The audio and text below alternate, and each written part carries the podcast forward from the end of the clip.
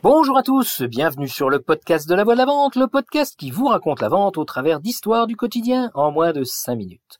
Aujourd'hui, je ne vous raconte pas d'histoire, je vous propose d'aller jouer. On va jouer à un jeu de stratégie. Bon, vous devez vous dire que la voix de la vente, son jeu favori, c'est les échecs. C'est le cas. Et le parallèle avec la vente est tout à fait naturel.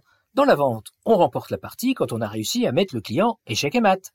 On s'est tellement bien débrouillé avec des déplacements judicieux dans la conversation, sous forme de questions pour cerner sa vraie problématique et lui faire exprimer sa douleur, que quand on lui sort la bonne solution au bon moment, paf, il n'a plus d'autre choix que de dire bingo, c'est exactement ce qu'il me faut, et là, il va tout mettre en œuvre pour faire valider votre solution en interne. Oui, en effet, c'est un très beau parallèle. Mais ce n'est pas à ce jeu-là que je pense.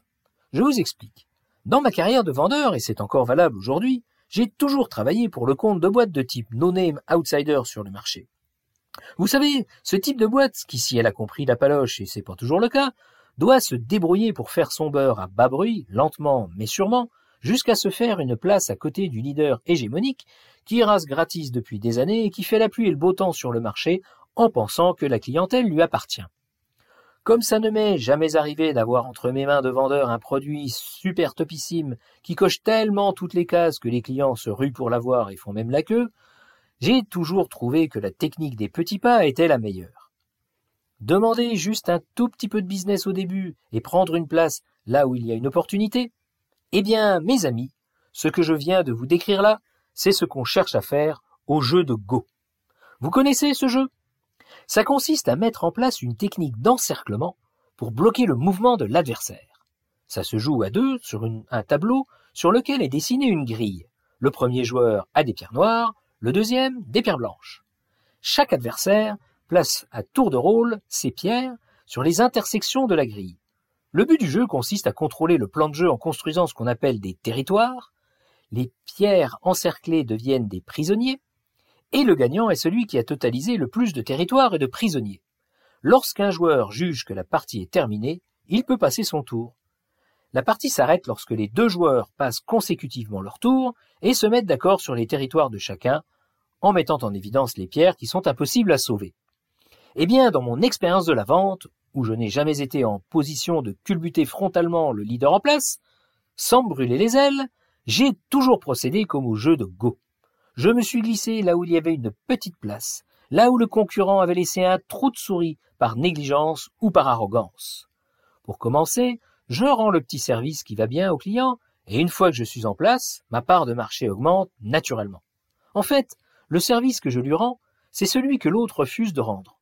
Livrer plus vite, tactique imparable en cette période de pénurie. Proposer de mettre des trucs en stock pour le client et le prévenir quand le stock est bas donner des infos qui vont lui permettre de briller en interne. Bref, s'occuper de lui. Et puis un jour, je suis installé. Je deviens indéboulonnable. Et mon concurrent est obligé de passer son tour et d'accepter de composer avec moi. Parce qu'en fait, au final, ce qui compte pour moi, c'est ce que pense mon client. Alors oui, je sais, c'est tentant de faire le kéké sur les salons ou sur les réseaux sociaux avec ses parts de marché en envoyant des messages à la concurrence. Ah ah, les fameux messages, ceux que les directions commerciales ou les directions générales adorent envoyer en direction de leurs concurrents. Bullshit! Moi, la voix de la vente, au risque d'apparaître comme rabat-joie et pas fun, je vous le dis tout de go, je préfère faire mien l'adage de la Vox Populi. Pour vivre heureux, vivons cachés. Alors maintenant, je vais vous laisser réfléchir et je voudrais bien savoir comment vous vous y prenez, vous. Vous êtes plutôt du genre à dégainer votre LinkedIn dès que vous avez pris une affaire, ou vous êtes plutôt un adepte de la sobriété? Je vous laisse réfléchir à cela et je vous laisse réfléchir surtout à la meilleure stratégie à adopter sur le long terme. Voilà, voilà, sur ces belles paroles, je vous laisse et je vous dis à jeudi prochain. J'espère que vous avez eu autant de plaisir à écouter cet épisode que j'en ai eu à vous le raconter. Si c'est le cas, pensez à vous abonner au podcast et à le partager. À bon entendeur. Salut!